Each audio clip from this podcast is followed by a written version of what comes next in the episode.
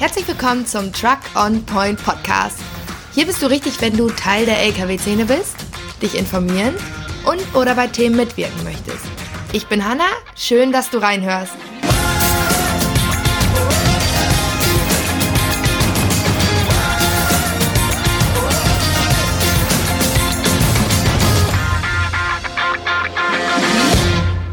Hallo und herzlich willkommen zu dieser heutigen Podcast-Folge.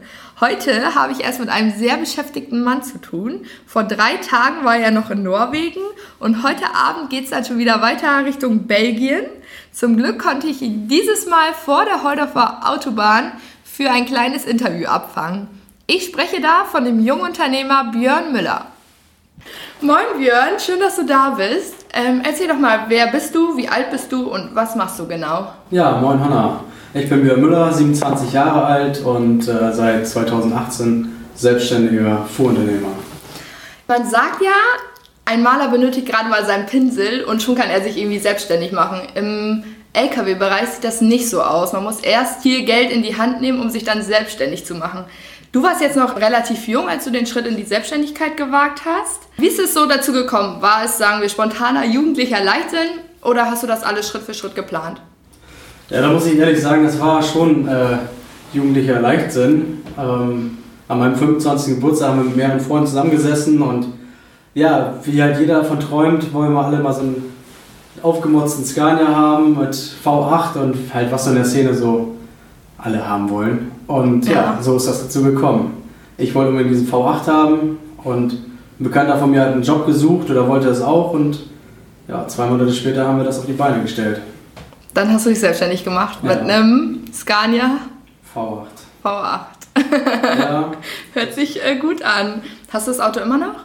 Nee, den habe ich jetzt im Dezember weggegeben. Okay. Du bist ja, hast du gerade gesagt, zwei Jahre jetzt selbstständig. Gab es da wegen deines Alters schon mal irgendwelche Probleme?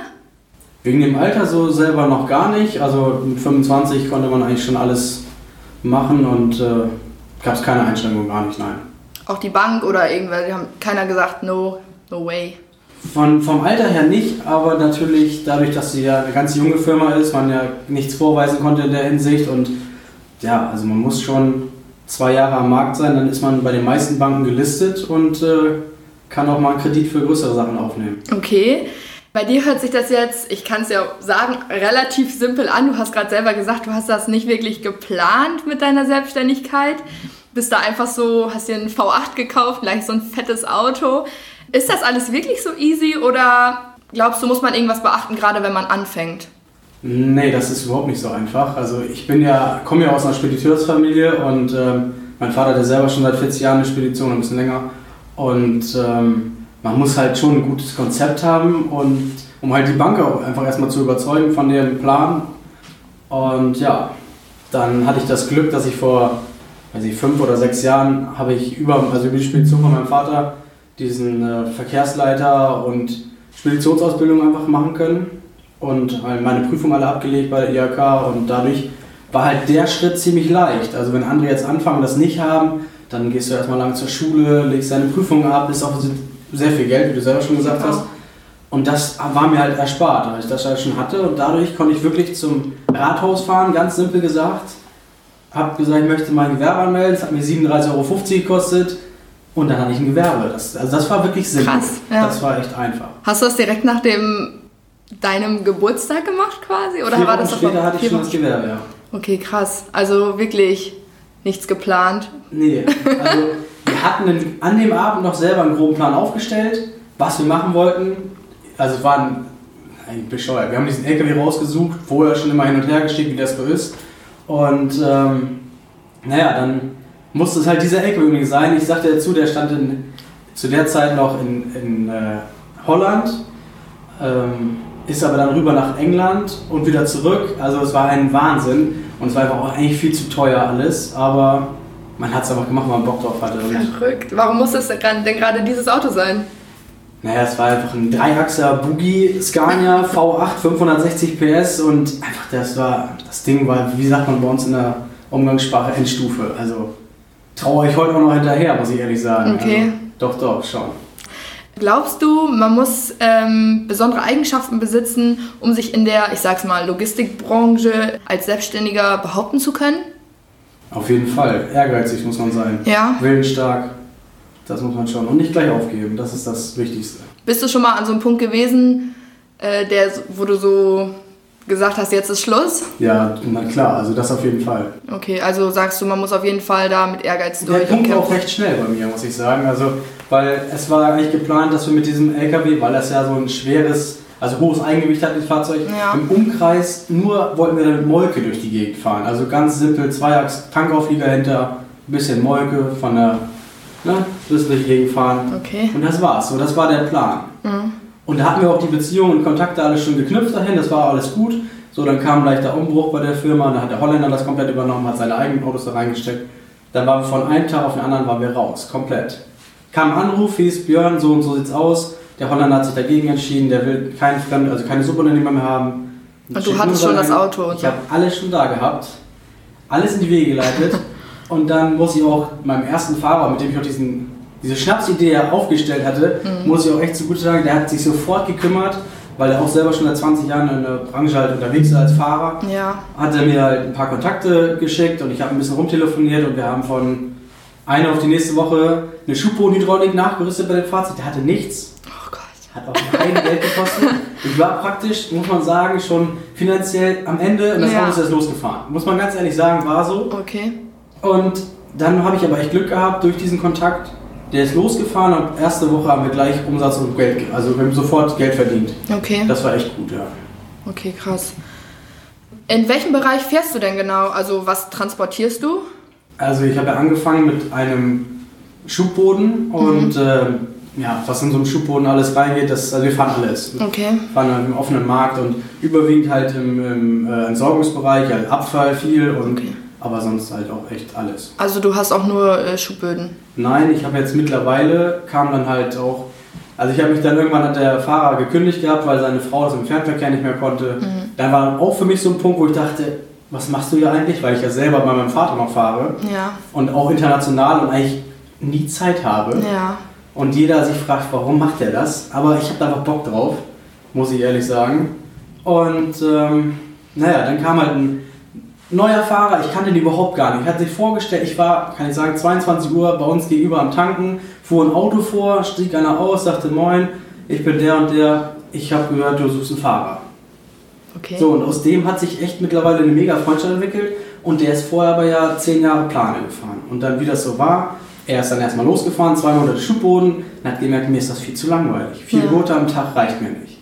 Dann fing er an, Björn, ich will aber nicht kündigen, ich will weitermachen. Ich würde gerne ein zweites Auto holen. Bist du damit einverstanden? Ich so, ja, war sowieso mein Plan. Naja, das war dann so gegen Ende des Jahres und äh, dann war das Treffen in Bakum.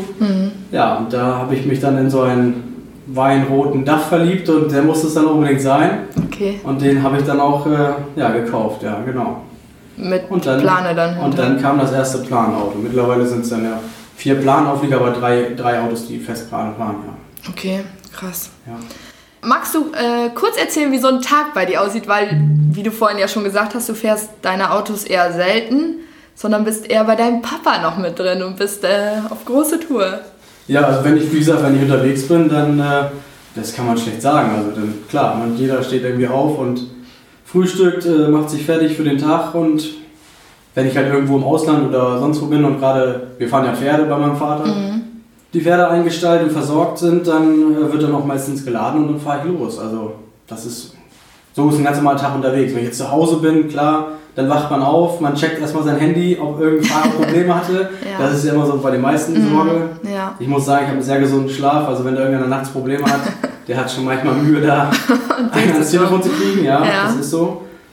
Und ja, dann ganz entspannt. Wenn ich zu Hause bin, dann meistens erstmal ein bisschen frühstücken und dann setze ich mich an, an den Schreibtisch. Ich mache alles selber bei mir noch. Also Okay. komplette, ganze Also Rechnung schreiben, Ja, ja. alles mache ich alles selber. Mhm. Das ist so mittlerweile echt schwierig, wenn man so sechs Tage Wochen hat und immer weit weg ist, aber kriege ich immer noch irgendwie was gedeichselt. Mhm. Ne? Der Tag hat ja 24 Stunden.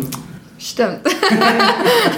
Ja, und ja, das ist so ein normaler Tag. Und meistens, wenn ich wirklich jetzt zu Hause bin, mache ich ein bisschen Bürokram morgens, dann gehe ich raus, kümmere mich ein bisschen im Fuhrpark was halt so da ist, Okay. was so anfällt. Also es kommt vor, dass du morgens halt irgendwie dein Bürokram machst und dann abends oder nachmittags äh, dann losfährst. Also du bist Ja, schon noch oft, ja. viel unterwegs, oder? Ja, ja, wirklich viel. Sehr viel eigentlich. Und auch viel Ausland ne, und so, oder? Ja. Ja, International, also okay. Wie viele Autos hast du und ähm, was sind da so für Marken vertreten? Ja, momentan habe ich fünf Autos und das sind zweimal Scania und drei sind davon DAF, womit wir auch sehr zufrieden sind. Also ich bin sehr zufrieden mit den Autos. Okay, schön. Ja.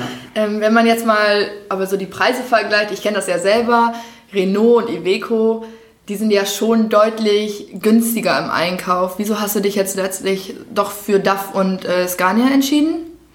Also Scania sowieso meine, eine der Lieblingsmarken von mir selber. Okay. Und ähm, der DAF hat mich einfach so überzeugt von dem, von dem ganzen Paket. Also die Fahrer sind sehr zufrieden, man hat ein riesen Platzangebot, Preis-Leistung stimmt und ähm, ja, deswegen einfach. Und du fährst den selber auch gerne? Also du sagst jetzt gerade, Scania magst du auch gerne leiden. Und Also wenn ich ganz so? ehrlich bin, es ist immer, also klar, ich fahre den gerne, aber Mhm. es ist, dauert immer einen Moment. Wenn du vom Scania in den DAF steigst, es ist erstmal ungewohnt. Also die ganze Sichtweise und vom Fahrgefühl her ist es einfach ungewohnt. Das wird, Okay. glaube ich, auch jeder so bestätigen. Es ist Man kann ja sagen, es gibt gerade in dieser Branche, in der du auch unterwegs bist, einen großen Personalmangel. Ist das bei dir auch so? Also woran glaubst du, liegt das und wie gehst du sonst so dagegen vor? Also ich muss ehrlich und äh, Klopf auf Holz, toi toi toi, Mhm. ich habe da überhaupt gar keine Probleme mit. Und was heißt, wie gehe ich dagegen vor? Also ich bin ein sehr, sehr menschlicher Typ gegenüber den Mitarbeitern, das glaube ich wissen auch alle zu schätzen und ähm, weiß ich nicht, also bei uns in der Region, man ist schon im obersten Gehaltssegment, wo man gleich einsteigt, habe ich mir auch von vornherein so gesagt, lieber verzichte ich auf ein bisschen was mehr für mich über ist, Ja. aber habe dann halt, weil ich so viel selber unterwegs bin, möchte ich keine Sorgen haben, dass ich das Auto dann auf dem Hof steht und kein Umsatz fährt. Ne? Ja. Deswegen. Und dann halt auch durch die Autos, ne? also die sind durch die Bank weg alle voll ausgestattet und die Fahrer dürfen sich aussuchen. Also jetzt bei, bei den ähm, neuen DAF, die gekommen sind, die waren schon fertig, komplett ausgeledert und, und ähm, ja, Lampen dran und so, ja, als wie man das was möchte. man so haben möchte, genau. Okay, nicht schlecht. Ich finde gerade in diesem Arbeitsbereich, in dem du unterwegs bist, werden einem oft Steine in den Weg gelegt. Gibt es Dinge, die dich an dieser Branche nerven und die du vielleicht verändern würdest, wenn du könntest? Das ist eine schwierige Frage. das ist wirklich eine schwierige Frage, weil die Frage ist, äh, was, wie willst du es oder was meinst du damit? Ähm, Was man verändern will? ja, genau. Oder, oder Ja, also ich was finde- für Steine? In welchen- Ich finde zum? Beispiel, also wenn ich jetzt, ähm, also ich mache ja bei uns auch die Erfahrung bei unseren LKWs. Und wenn da mal jemand angehalten wird, wird direkt immer alles kontrolliert.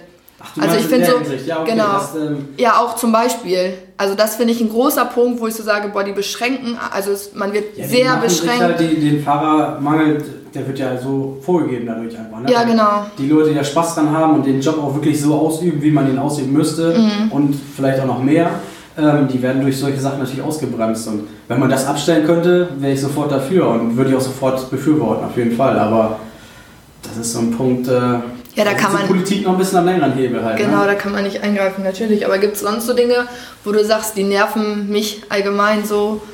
Oder bist du happy mit deinem Unternehmerleben? Also ich bin soweit sehr zufrieden, ja. Okay. Ja, doch. Es ist einfach, ja.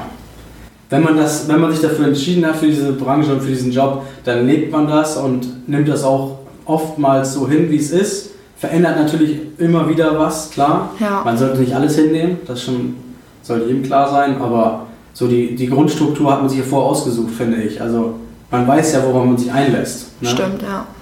Das ist schon der Punkt. Ähm, wir kommen jetzt zum Fragenquiz.